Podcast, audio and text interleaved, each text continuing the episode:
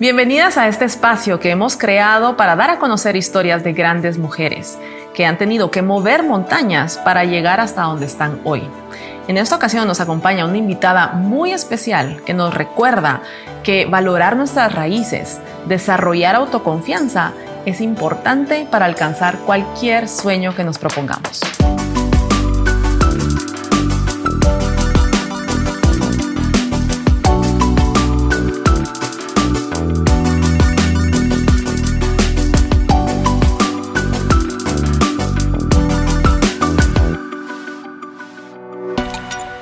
Mercedes Coroy es una talentosa actriz que ha llevado el orgullo de sus raíces en cada personaje, en cada alfombra roja, en cada entrevista. Sus actuaciones en Ishkanul, Belcanto, Malinche, La Llorona, Black Panther y La Alberca de los Nadies la han llevado a consolidar una carrera internacional en donde el cielo es el límite.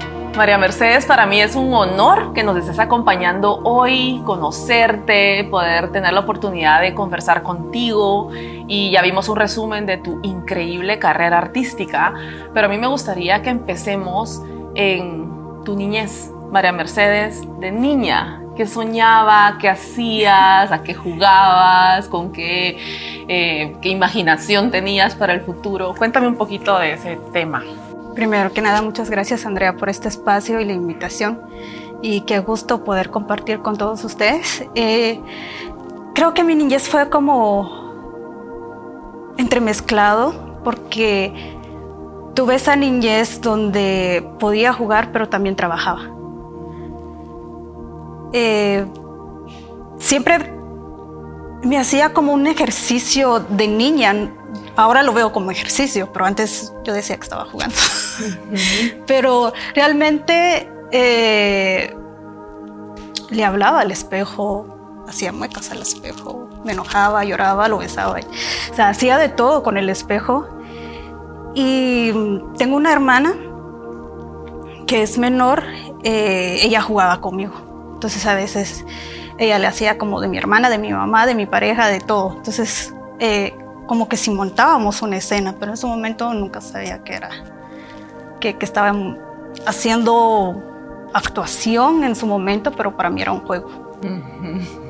y la parte de estudiar, eh, entré a primaria y, y, todo esto. Ya en las vacaciones eh, siempre me dedicaba a ayudar a mi mamá.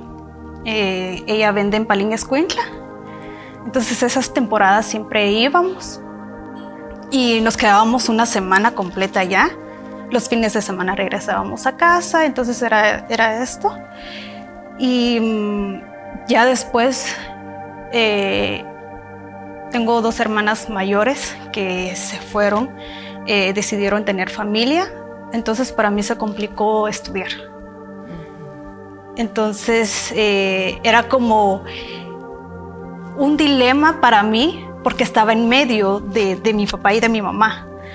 Porque salía de clases, hacía las tareas y mi mamá me decía, ¿pero qué me va a ayudar?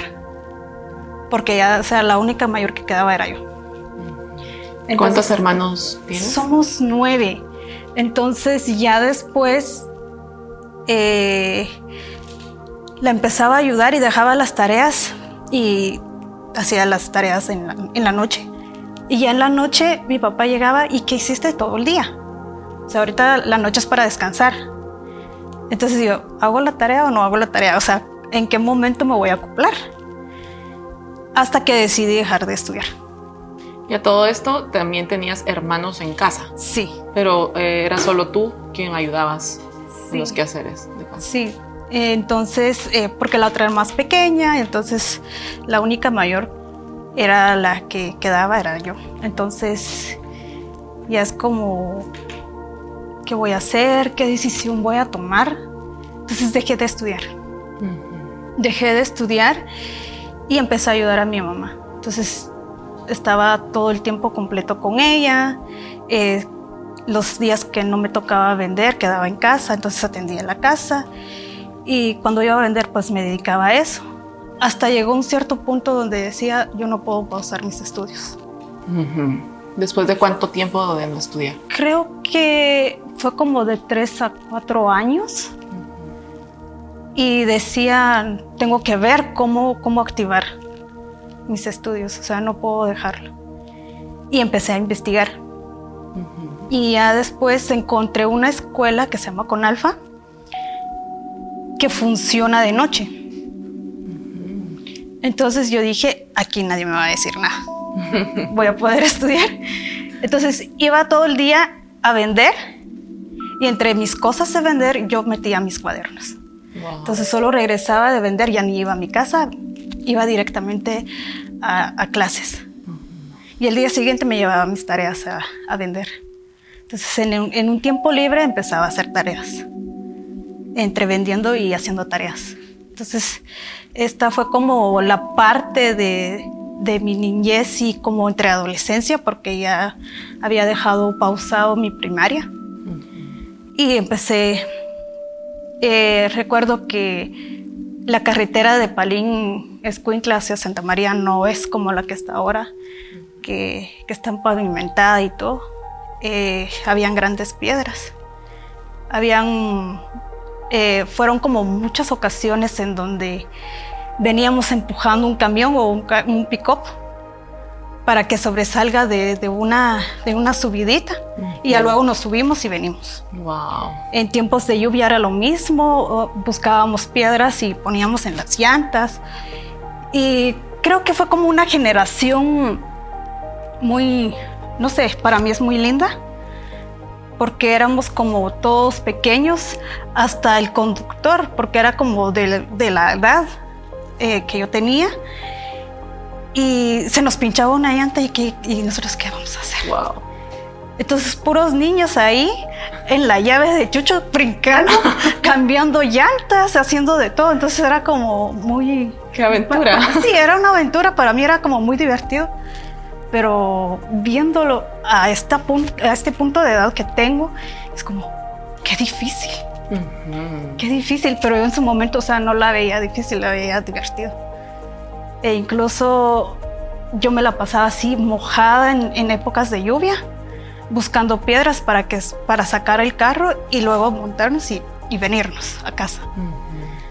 Y entonces fue como, y siempre íbamos dos, mi hermana la, menor y Ya después en un momento mi mamá nos llegó a separar. Entonces ya un día iba ella, eh, mi hermana y, y el otro yo y el siguiente iba mi mamá entonces intercalábamos y ya uno se quedaba descansando en casa, haciendo otras cosas y, así, y, así seguíamos. Hasta que creo que fue en Ágata, que íbamos todavía a las dos, que nos quedábamos atrapadas en Palín y no teníamos a dónde ir.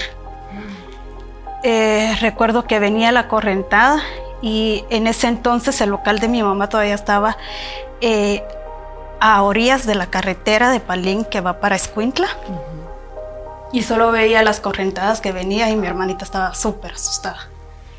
Wow. ¿Y cuánto tiempo se quedaron atrapadas? En... Todo el día y el día siguiente, toda la noche. y, y, yo recuerdo que me decía, solo quiero irme a casa. Y yo, ¿cómo la voy a llevar a casa? O sea, veía las piedras que venían y nosotros seguíamos en el local porque no podíamos salir. Eh, habíamos llamado al pick-up que siempre nos llegaba a traer y decía que se había quedado atascado en algún lugar en el camino y que se regresó el chofer y dejó tirado el carro porque ya estaba pero súper peligroso. Eh, hubo alguien que, nos conocía ahí en el mercado y, nos recogió a todos los del mercado y nos llevó a su casa. Recuerdo que nos dio ropa eh, que ya estaban así eh, recicladas porque ya estaban rotas y se veía partes del cuerpo y nos, lo dio así y lo usamos porque ya estábamos todas mojadas. Y, decíamos, bueno, mañana si abran ruta, si van a abrir ruta, nos vamos por Escuintla. Si yo estaba pequeña, todavía 15 años tal vez que tenía. Entonces decía, bueno, por ahí voy a llevar a mi hermana. Y cuando veo llegar el día siguiente mi mamá llorando, yo, ¿y pero por qué viniste? Le digo yo. Y ella se me queda viendo así. Porque tu papá me estaba regañando. Y en ese entonces vivía mi abuelo y dice que le decía, quiero a mis nietas, quiero a mis nietas. ¿por qué las dejaste ir? Y estábamos incomunicados, no había señal, no había nada. Y nosotros, pero nosotros éramos, éramos niños, estábamos muy felices porque amaneciendo como las otras no llegaron a vender porque no había camino, no había paso. Entonces nosotros abrimos y pues terminamos toda la venta. Nosotros, estábamos, nosotros estábamos felices. Es como que, yo le digo, ¿pero por qué veniste? Si nosotros ya terminamos de vender, le decía yo a mi mamá. Y me dice, es que me están regañando, que sin ustedes no me dejan entrar a casa. Wow. Y yo, ¿en serio? Sí, por eso vengo. Ah, pero mira, nosotros ya vendimos todo. Mm, qué bueno, ya estaban listos igual para regresar. Sí, y, mira, ya se está, ya están abriendo camino aquí por Escuintla, pues yo me la iba a llevar a mi hermana. Mm. Entonces eh, agarramos esa ruta justo con mi mamá y con otras mujeres.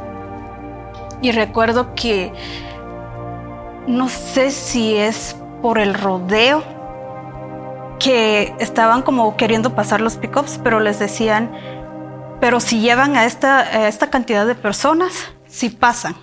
Solo pasan a las personas porque o sea, el, el agua estaba, se estaba desbordando por donde estaba ese barranco. Entonces eh, nos metieron a un pick-up a todas, como éramos como siete personas, entre ella, mi hermana y, otra que vendía también en Palín. Y el Señor dijo, no las voy a bajar y las voy a secuestrar. Yo escuché eso. En lo que iba al carro, caminando, yo salté por intuición. Y mi hermana que se fue hasta el fondo a sentarse, no podía salir y se las llevó. Y, y, sí se las llevó y, y ahí eh, nos separamos, yo estaba llorando porque mi hermana se fue, porque no la pude eh, jalar para quedarse pero iba la otra señora que conocía también. Pero lo malo es que como no, no había comunicación porque no había señal, no sabíamos cómo comunicarnos y cómo estaban. Y es que ella iba llorando también en el carro porque nos separamos. Y, el carro dice que siguió y, siguió y creo que en algún momento dice que se metió como entre, entre un bosquecito y todo, y así, o sea, con toda la maldad de, secuestrarlos. Entonces dice que habían dos, eh, jóvenes también y dice que le decían a mi hermana, no llores mamita, si no para, nos saltamos. Entonces estaban organizando ellos atrás. Saltamos en algún momento, vemos que si donde hay grama o algo, nos saltamos. Y en un momento que frenó, aprovecharon en que todos empezaron a saltar. Y el carro siguió, yo creo que no se dio cuenta cuando ellos saltaron. Wow. Definitivamente no, me acabas de, de, poner en la mente la, una escena que es posible vivir en Guatemala y que es parte de, de, tus orígenes, de tus memorias de, niña, adolescente en este caso y viniendo de un momento o de una realidad más bien tan retadora. Yo, pues, viéndote llegar a, Hollywood a representar a, nuestro país como mujer y siendo este gran orgullo, o sea, me da tanta inspiración y esperanza de que a pesar de que los orígenes sean tan retadores, se puede llegar tan alto. Entonces, gracias por habernos contado esta historia, de verdad que increíble. Qué bueno que, no, que no pasó a más. Me gustaría saber en qué momento imaginaste que ibas a actuar. ¿Qué momento dices, quisiera ser actriz? Creo que a esa edad, o sea, no sabía que quería ser actriz, pero que me encantaba actuar. Mm. Porque ya estaba en obras de teatro. Ya estaba en, una, en un grupo que se llama eh, pastoral indígena que se dedica a hacer teatro y danza. Creo que esa, ese grupo se disolvió porque ya todos decidieron otras cosas, entonces cada quien se fue por su lado, pero en su momento eh, existía este grupo que, que, hacía eso y que la libertad y, y, lo más bonito que, que, fue que me dieron mis papás, o sea, la libertad de hacer lo que yo quería. Entonces eh, ellos siempre me apoyaban y le decía, mamá, necesito conseguir un vestido, porque recuerdo que La última, la última obra que, que presentamos en Santa María antes de, de que llegara Ishkanul fue 500 años. Entonces eh, estábamos consiguiendo un vestido y mi mamá me dijo, voy a tratar de ver en Palín porque como allá llegan a vender vestidos. Entonces ella me ayudaba a buscar. Qué bueno. Como, como en la primaria, que era la más callada, era la más tímida, era la que se sentaba atrás, la que no hablaba casi nada en clases, pero la que sí decían que había un baile, una o, o una escena de algo, era la primera que levantaba la mano. Mira definitivamente ya lo traías y qué bueno que tus papás te hayan apoyado tanto en Sí. eso. ¿Qué otras cosas? Hubo como un cierto tiempo en donde mi mamá me dijo, ya no más. Me cuesta conseguir todo. Y yo, va, está bien. Va, ya no. Y al siguiente día llegó con otra nota. Porque, ¿Y qué te dije que ya no? Porque me cuesta conseguir. Y yo, ay, lo siento. ¿Qué otros valores o enseñanzas crees que fueron clave que te han enseñado tus papás? Uy, el, el, el, el saber trabajar de todo.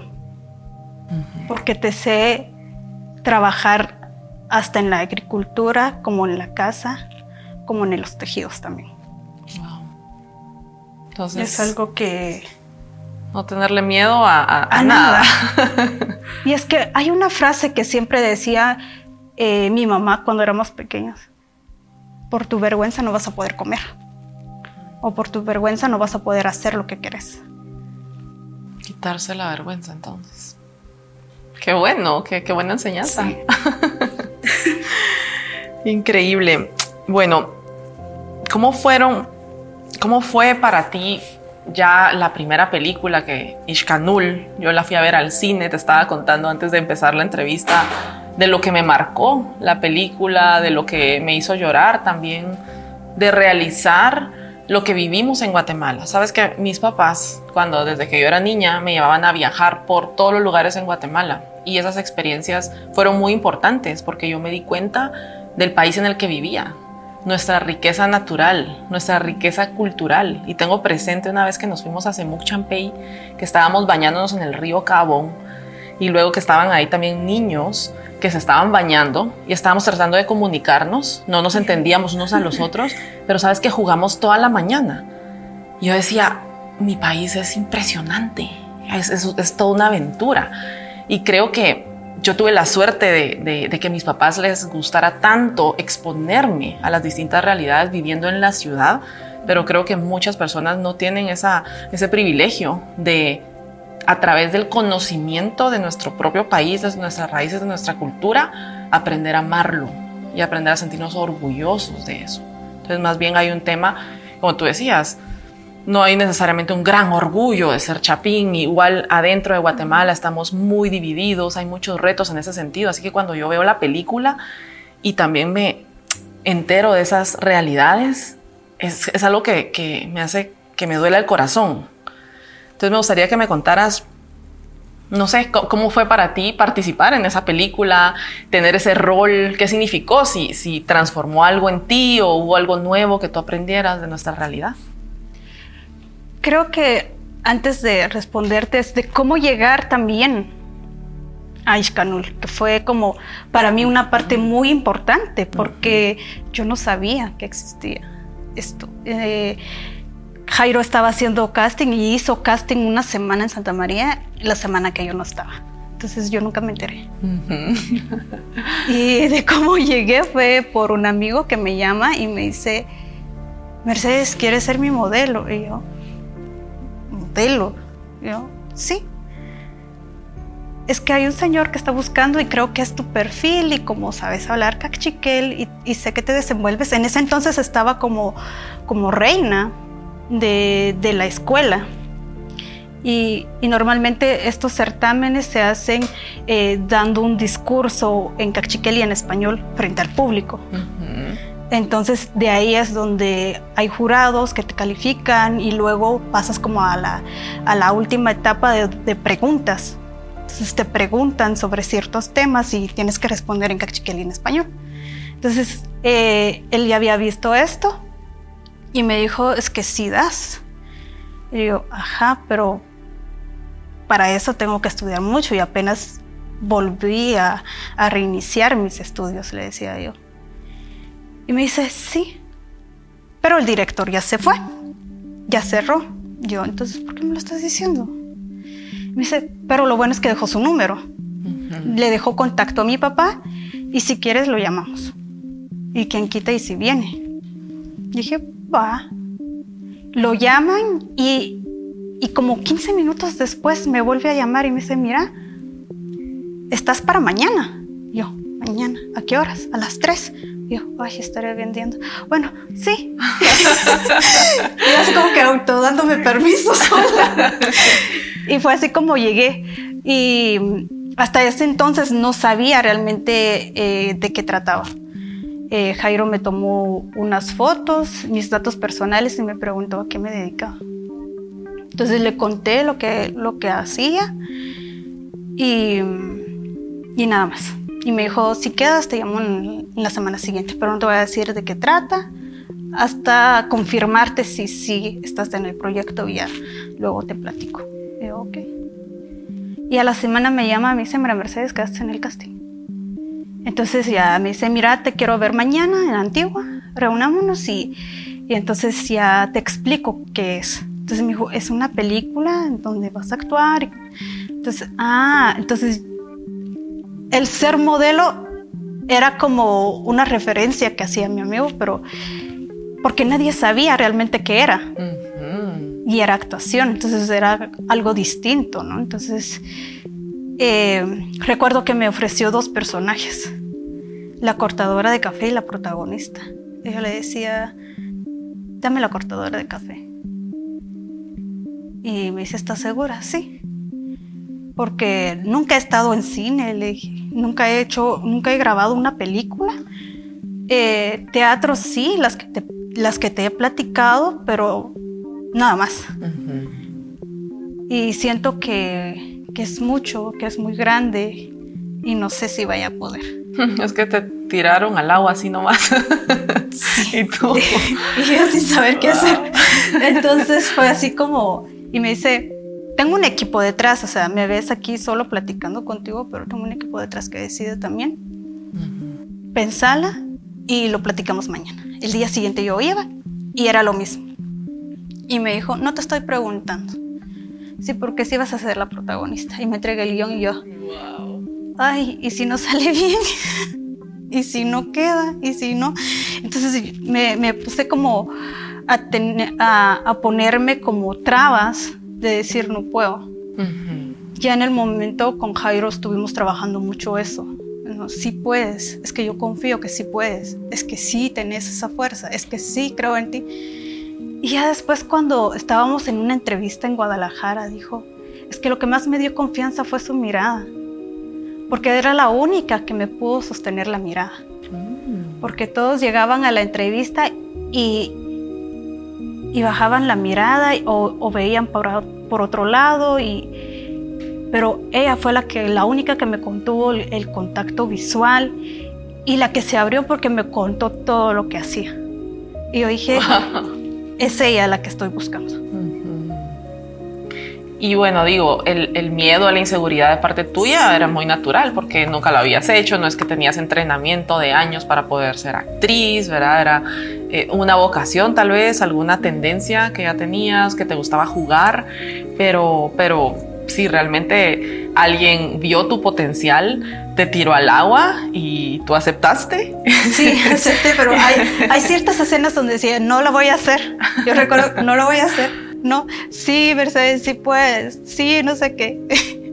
Había una donde hasta todos vendados y yo así como que toda, toda la inocencia de, de, ese momento, decir, bueno, si se vendan todos, entonces sí.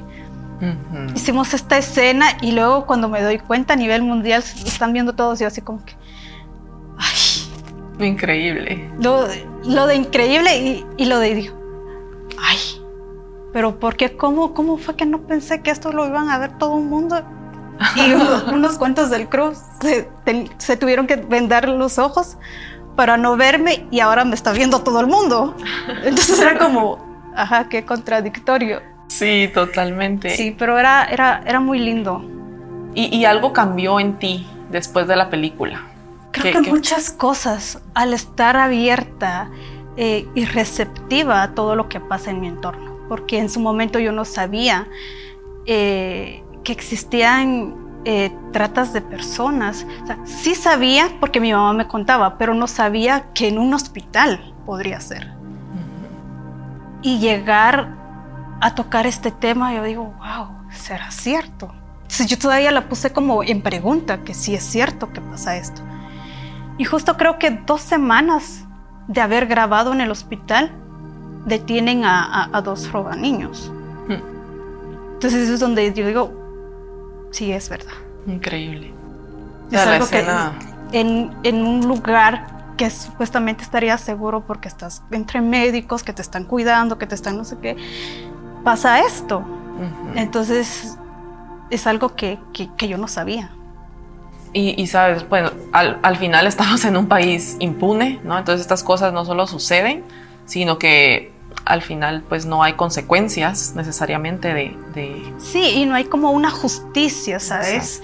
De, seguir este proceso de denuncias en donde se siguen los casos, sino le dan carpetazo y ahí muere. Y esto es lo más lamentable.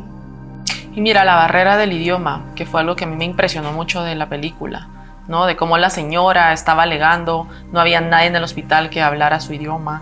Eh, se siente tanta impotencia de eso. ¿Qué piensas tú de eso? De vivir en un país en donde, pues, naces en una familia, en una comunidad, en donde hablas un idioma que es poco representado en instituciones públicas, educativas, Sí, es que creo que la misma, eh, creo que la, misma como institución o como, o como país que somos, eh, ponemos estas limitaciones a estos accesos a personas que nos pueden estar traduciendo en, en, en, en áreas públicas como en salud, en en asesorías legales, como judiciales, en, en, todo, en todo el sentido, el contexto de, cómo podemos eh, nosotros comunicarnos o expresar lo que nos pasa o lo que sentimos, eh, si no hay alguien que nos pueda estar apoyando en traducciones, porque ahora existimos eh, mayablantes con español entonces, que podríamos apoyar a otras traduciendo, pero que no tenemos eh, como ese camino para poder tener acceso a llegar a, estos lugares y poder apoyar a las personas. Y que también existe eh, viceversa, que sí sabemos pero que no queremos apoyar, que es otra cosa. ¿Por qué crees que pasa eso? Creo que porque hemos hemos sido como eh, educadas de, una forma, tal vez ya no en el hogar así, pero se trae arrastrando con esto de, de porque cada quien es su vida y pues no te vayas a meter en problemas por esta persona, o sea, no es tu vida, o sea, tu vida, cuídala y nada más que importe solo lo tuyo, tu entorno como familiar podría decirse y no la demás. Entonces creo que es como la falta de empatía, ¿no? el de decir, ¿qué te pasa? ¿Te puedo ayudar en algo? Porque en su momento, ¿cuánto hubiéramos querido nosotras que, nos dijeran eso de niñas? Wow definitivamente muchos retos, ¿no? Porque es el reto de no nos sentimos parte de algo mayor eh, o esta mentalidad de comunidad, de que todos somos interdependientes, dependemos unos de los otros, tenemos una misma identidad como, como pueblo, como país. Eh, y al faltar eso, y tal vez también un poco de herencia de, de la guerra o desde nuestra historia, desde hace, desde la conquista, de que, que ha sido pues dividir, dividir, de que somos diferentes, de que y, realmente, ¿cómo se puede traducir esto hasta un nivel, como dices tú, pues empatía? Es difícil sentir empatía de alguien que, tú dices, esta no es la situación que yo vivo, como me decías antes, antes que empezáramos la entrevista. Así que, eh, qué importante que a través del arte se pueda, de alguna forma, trasladar mensajes en donde hace sentir a la persona Porque cuando vi la película Ishkanul, yo sentí lo que estaba sintiendo esa señora, ¿entiendes? Entonces, qué, qué, qué poderoso es el cine, qué poderoso lo que tú haces para apoyarnos como sociedad a, a, desarrollar la empatía y también nuestra identidad. Sí, el sentir de la señora, pero también el sueño de una joven. Sí. El tener este sueño de ver más allá de, de, de las montañas, de ver más allá de los volcanes y que vengan y que la fuercen a quedarse. Y eso es, es una vivencia diaria, porque sí la hemos vivido y la seguimos viviendo. Uh -huh. Porque todavía hay mentalidades que dicen, no, tú te vas a casar y solo vas a tener hijos y los vas a atender y el esposo te va a estar ahí, no sé qué, te va a estar apoyando y todo. Sí, te va ¿Para bien. qué vas a...? Ajá. Con el esposo. Sí. Y, ¿para qué te vas a querer graduar de algo que al final no la vas a ejercer y gasto por gusto? Cosas así, Mm. ¿no? Entonces, ¿dónde queda una mujer? ¿Dónde queda el ser yo y mis sueños y mis metas? ¿Dónde queda mi anhelo, mi sueño de, de, de, que tal vez tenía de niña y que me están forzando a hacer otra cosa que no quiero?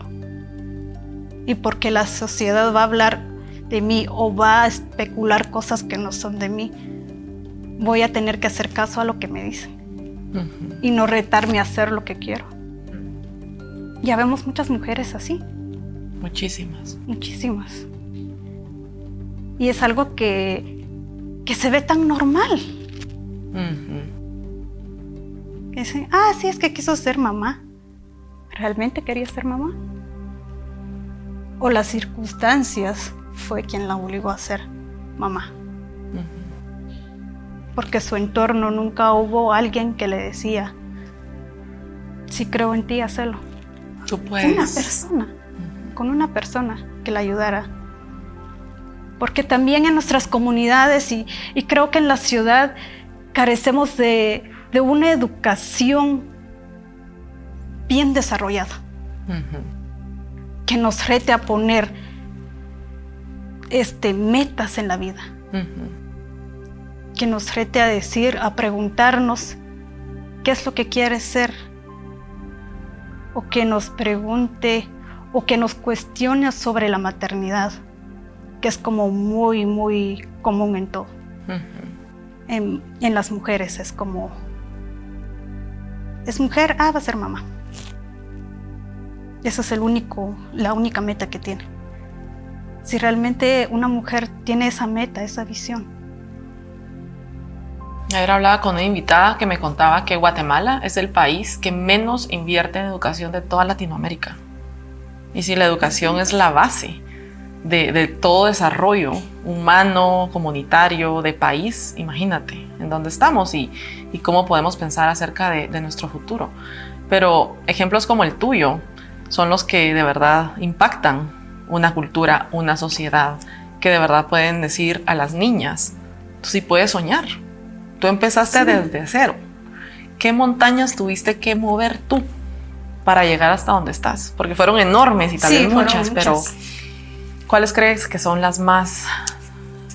Primero, creo que la, las más importantes fueron el confiar en mí misma, el creer en mi capacidad. Uh -huh. El mostrar que sí puedo, porque muchas veces me, me dijeron mm, que no debería de seguir estudiando. Uh -huh. Que no porque voy a resultar embarazada y voy a dejar los estudios a medias. O sea, ir a la escuela era un riesgo de quedar embarazada, salir de casa, digamos. Sí. Uh -huh. Y que la mujer no debería y que dicen que por eso cuando tienes tu primera menstruación o las mujeres tienen su primera menstruación ya no las mandan a, a estudiar. Eh, eso no, sucede. Yo creo que en algunas partes sí, pero en lo general, en lo particular, en, en mi familia nunca pasó eso. Uh -huh. Porque mi papá era el que siempre decía, decidía, no, tienen que estudiar. No, tienen, ellas tienen que estudiar. Uh -huh. o sea, si les voy a dar estudio, edu educación a mis hijos, también a mis hijas. Qué bueno. Entonces creo que fue esa parte donde a nosotros nos ayudó mucho. Uh -huh. Porque habían familias externas que opinaban dentro de la familia, porque llegaban a decir, no, ya no le des estudio a tu hija. ¿Para qué? Si tal vez el año que viene se casa y se va. ¿Y tu dinero? ¿Quién te lo va a devolver? imagínate. Y mi papá dice, y, y recuerdo esas, esas, eh, esas respuestas de mi papá, que decía, el estudio es el me- la mejor herencia que le puede dejar a los hijos. Mm, Y si ella no lo aprovecha, eso es ella. Pero yo le di, ujú. si ella no los aprovecha. ¿Y tu papá tuvo la oportunidad de estudiar? Él estuvo hasta sexto primaria, Ujú. ¿Y tu mamá? ella no. Nunca la mandaron. Nunca, porque contaba mi mamá que en los momentos que eran que llegaban los maestros itinerantes en esa época, mi abuela la envolvía en petates y la escondía para que no fuera a estudiar. Entonces a, a los hermanos sí los, los, los dejaba ir a estudiar, pero a ella no. Increíble. Entonces ella no sabe leer ni escribir. Y uno puede ver cómo, bueno, eso la impactó al punto de que para ella decía, ¿para qué voy a mandar a mis hijas? ¿no? Y, y como alguien que estudia puede tener una mentalidad tan diferente que impacta el futuro también de, de sus hijos, de sus hijas. Sí, y, y también lo, lo lindo de, de ella es que nunca me limitó. Nunca me dijo, es que sos mujer, ya no sigas. No, ella me estaba apoyando en todo. De hecho, creo que en la proyección de la primera proyección de Ishkanul ellos estaban y yo estaba asustada, porque yo dije, ya no me van a dejar actuar. Y sí me gusta lo que hice, pero ya no me van a dejar por, por las escenas que tiene. Terminando la, la- la proyección, o sea, yo me escapé como yendo al baño y dije, bueno, ellos se van a, van a salir y van al cóctel y, y ya después me reúno con ellos porque estaba como con ese miedo de ya no vas a seguir, o sea, esta tu primera y tu última película. Ujú. Cuando salgo del baño, ellos estaban ahí esperándome los dos. Mm. Y yo decía, hoy se me van a regañar. Hoy se me van a regañar. Yo estaba con ese miedo y solo recuerdo que mi papá me abrazó y me dijo, estoy orgullosa de ti. Mm. No sabíamos que podías hacer todo eso que vimos. Y desde esa vez han sido siempre mi apoyo. ¿Qué piensan ahora que has llegado tan lejos? ¿Qué te dice tu familia? Pues ellos felices. Ellos felices porque me dicen, te vemos bien, te vemos tranquila. en- y sentirte y verte bien en lo que estás haciendo, eso es algo que, que a nadie, nadie ni nada te lo va a quitar. Y que si en algún momento vas a decir que ya no, va a ser tu decisión. Y ni, ni nosotros te vamos a forzar a que sigas, ni nosotros te vamos a forzar a que lo dejes. Van a ser decisiones tuyas. Pues qué linda esa confianza que te dan, la libertad que te dieron desde niña de poder escoger, de decidir por ti. Y, y bueno, has ya logrado mover una gran montaña que hablabas de la confianza, ¿verdad? De tu autoconfianza. ¿Hay alguna otra que para ti ha sido importante? Creo que justo los miedos, porque cada, en cada proyecto que ha venido ha traído una serie de, de- de retos. Por ejemplo, Malinche creo que es la que siempre estoy recordando que fue como eh, la, la más difícil para mí.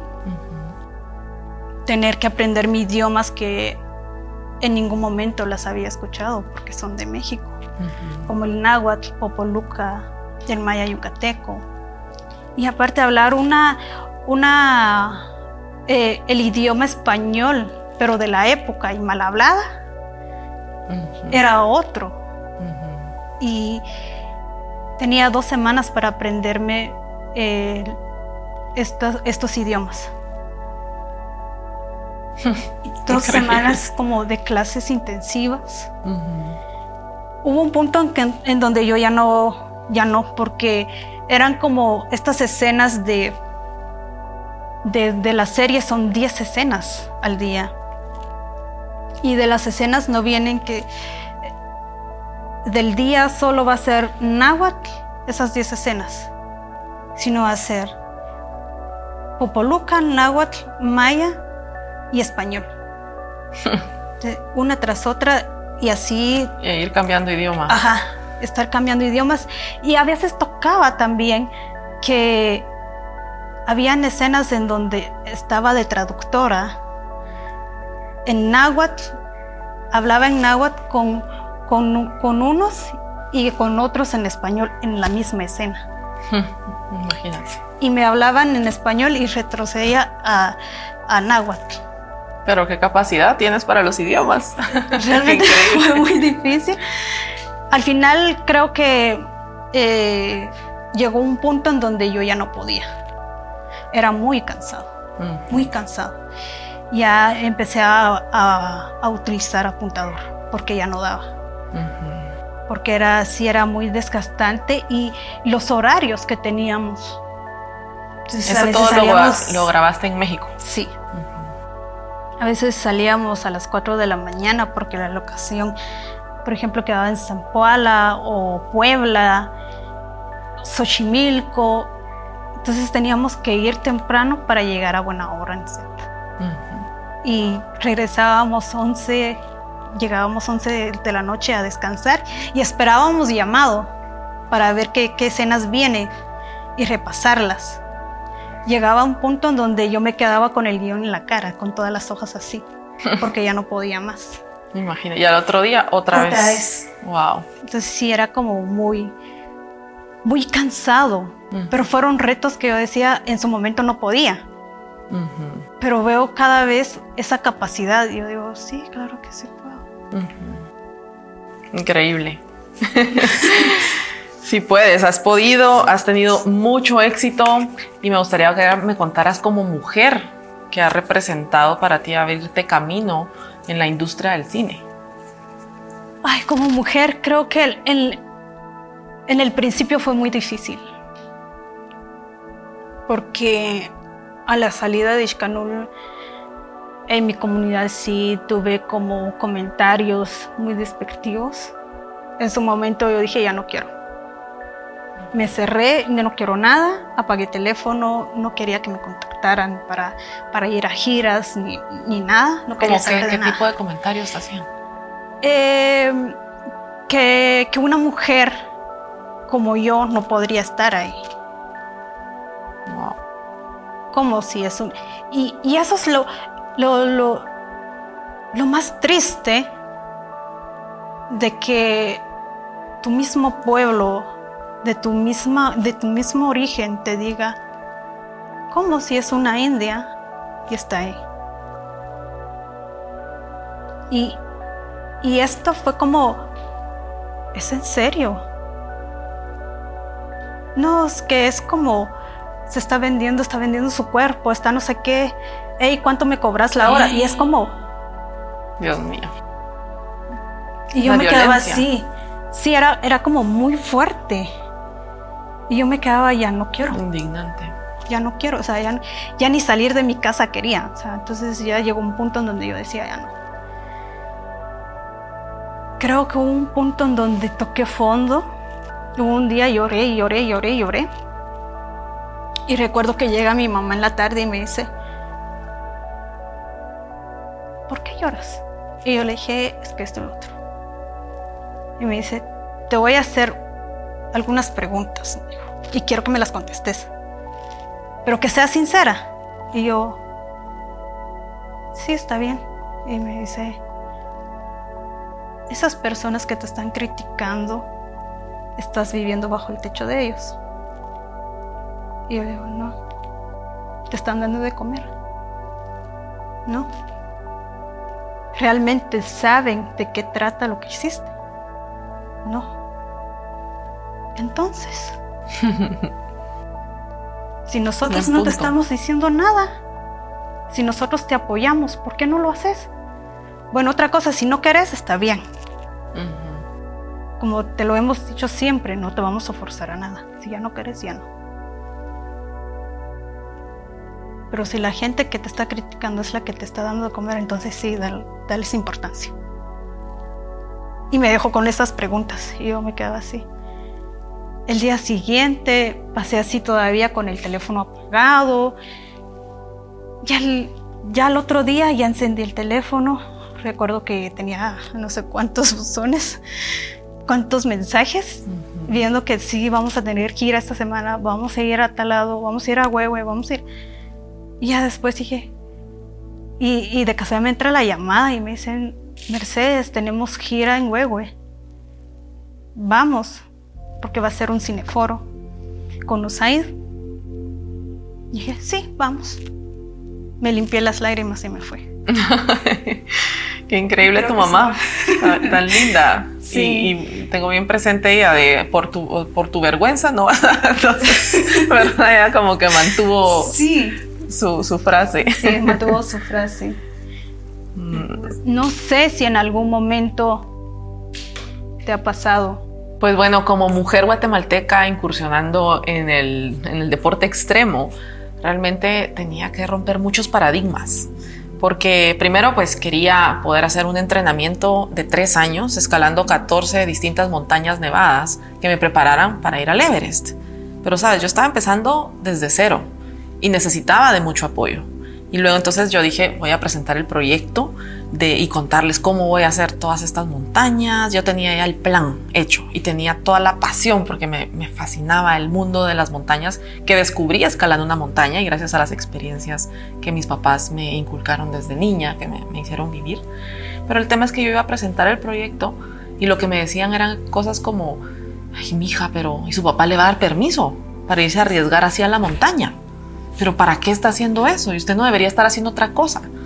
Entonces definitivamente hay tantos paradigmas que romper y por lo mismo debemos de ser protectoras de, nuestros sueños y que de alguna forma esa fuerza contraria que tenemos en el camino que funcione como más bien un motor, como que nos tenemos que indignar, creo yo, lo suficiente para ir en contra de la corriente, para probarle a las personas que ellos son los que están equivocados y no uno, pero no es fácil, porque a veces también tenemos inseguridades y no sabemos si realmente lo que estamos diciendo que vamos a hacer, de repente ya haciéndolo, nos va a costar mucho, entonces de lo que tú me hablabas, ¿no? De, de cómo hacemos que nuestra confianza suba, de cómo tenemos a personas alrededor nuestro que nos recuerde que sí podemos, que podamos seguir adelante.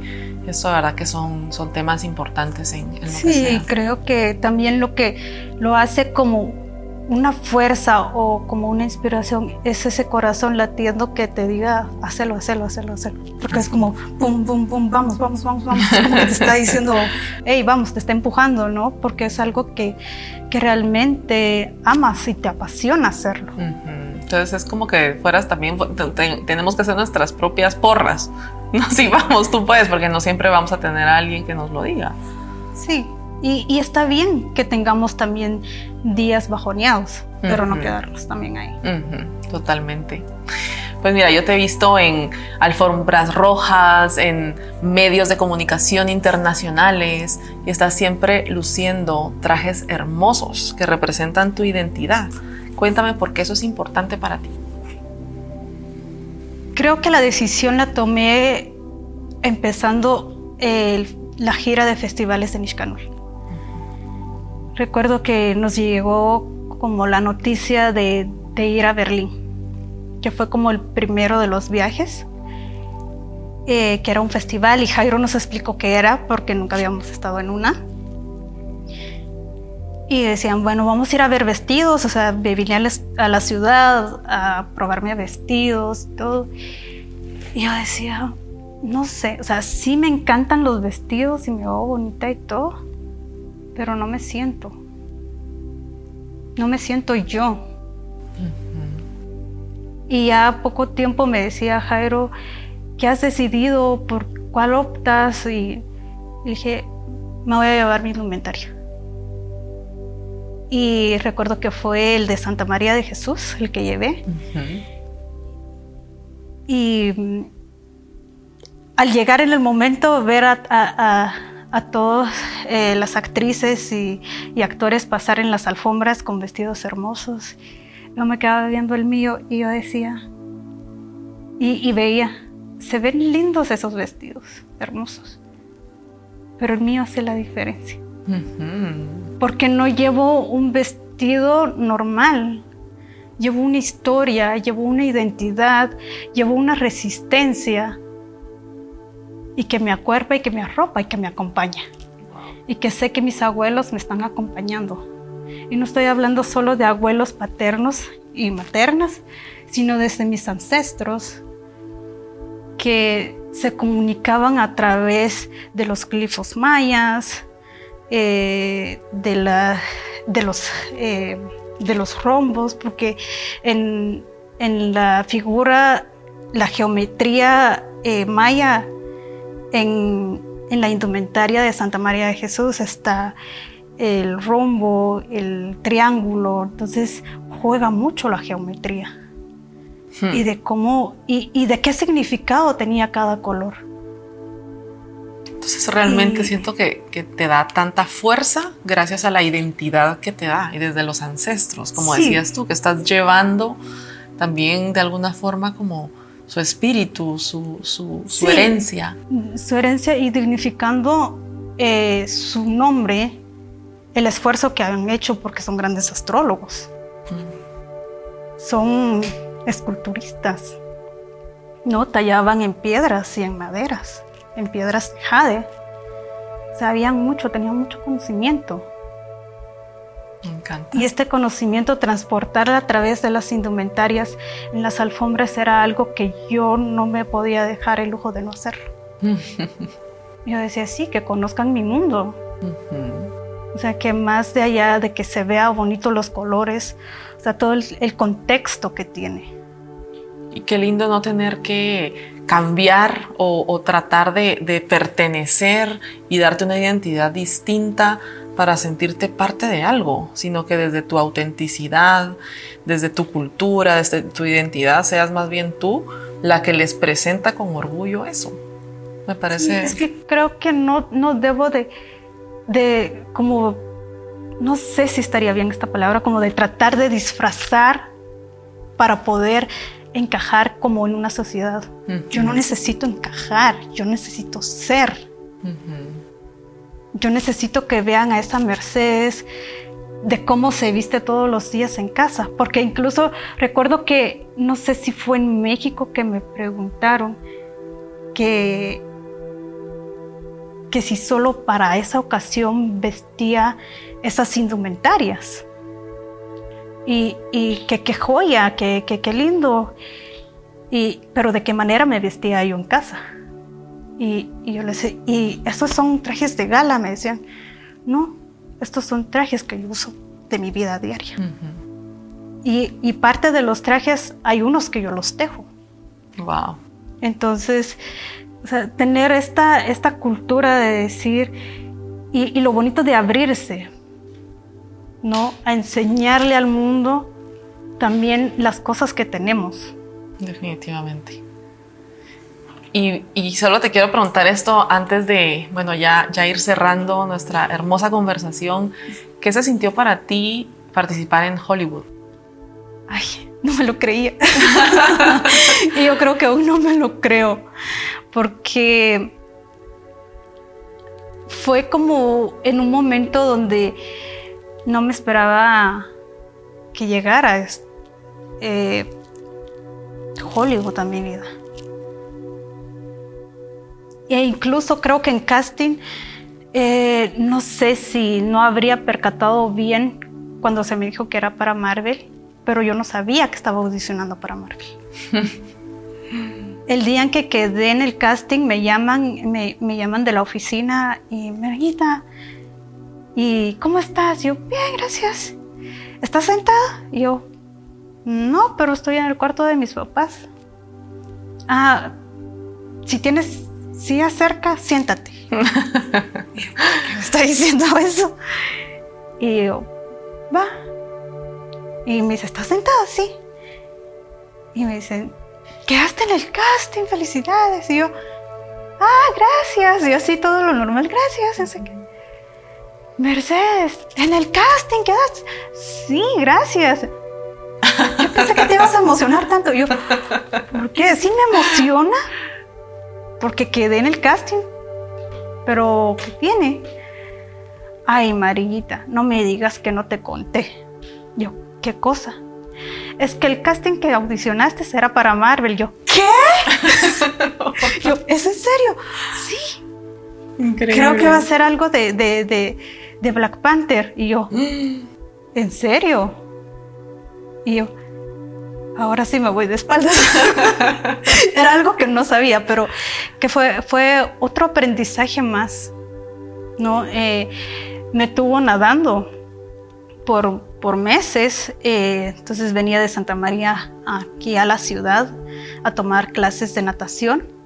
Ya cuando fui a grabar, eh, en dos horas aprendí la respiración apnea. Wow. Y cuando empezamos a grabar, aguantaba 30 minutos, poco a poco fue subiendo y llegué a 2 minutos 30 bajo el agua. Que esa fue la escena que hiciste en la película. Increíble. María Mercedes, qué lindo haber conversado contigo, qué lindo poderme sentir orgullosa y celebrar tus éxitos, que deseo que sean muchos más. Y para despedir... Y para despedirnos, me encantaría que tú les pudieras decir a las mujeres que nos escuchan, que tal vez están luchando por sus sueños, un mensaje, un mensaje que crees que les puede ayudar a ellas a no desistir, a creer, a seguir adelante y llegar a su cima. Creo que en lo general, si somos mujeres madres, creo que nos damos cuenta muy bien de que somos capaces de todo ¿Por qué? Porque si estamos en una labor, en una oficina pequeña, entre comillas, estamos pensando siempre en, el hogar. Estamos pensando en nuestros hijos si, ya, si almorzaron, si fueron al colegio, si ya regresaron del colegio, si están bien, si tienen tareas, si hicieron su... Estamos supervisando todo al mismo tiempo. ¿Y cómo es que todavía tenemos tiempo para nosotros? A veces realmente si nos damos ese tiempo o no.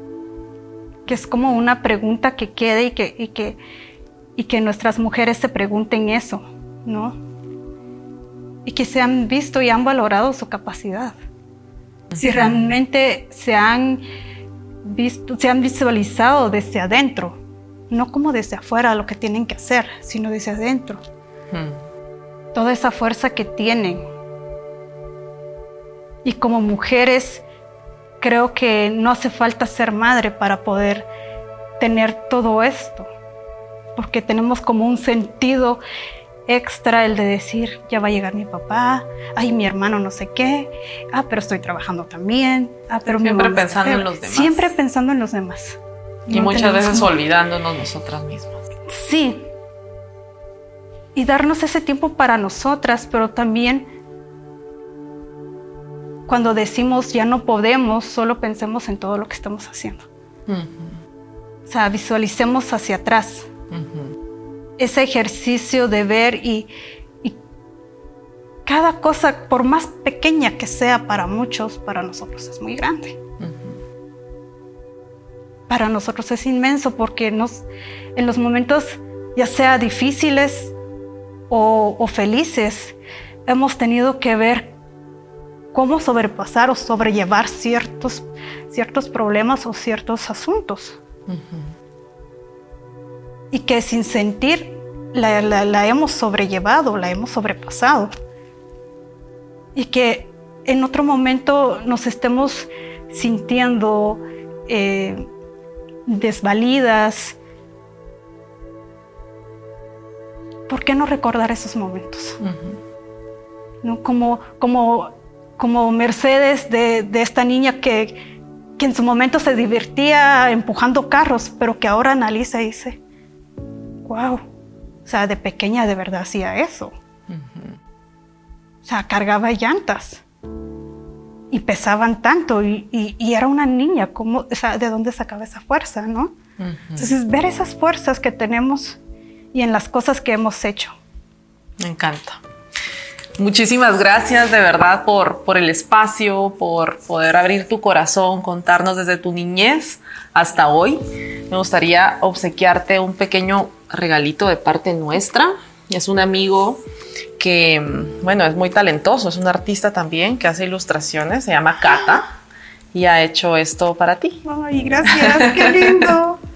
Gracias. Sí, creo que lo más lindo es recordar que somos volcanes, como mujeres, volcanes dormidos, que no ha querido explotar por el miedo a que dirán. Así que tenemos todo ese magma dentro, listo para poder, salir a la luz. Y estar. sí. Muchísimas gracias, qué hermoso. Gracias. Muchas gracias por habernos acompañado hoy. Si te gustó ese contenido, suscríbete en la campanita y sigue nuestras redes sociales. Y deja algún comentario sobre algo que te haya inspirado de esta entrevista el día de hoy. Y no te pierdas el próximo episodio de Mujeres que Mueven Montañas.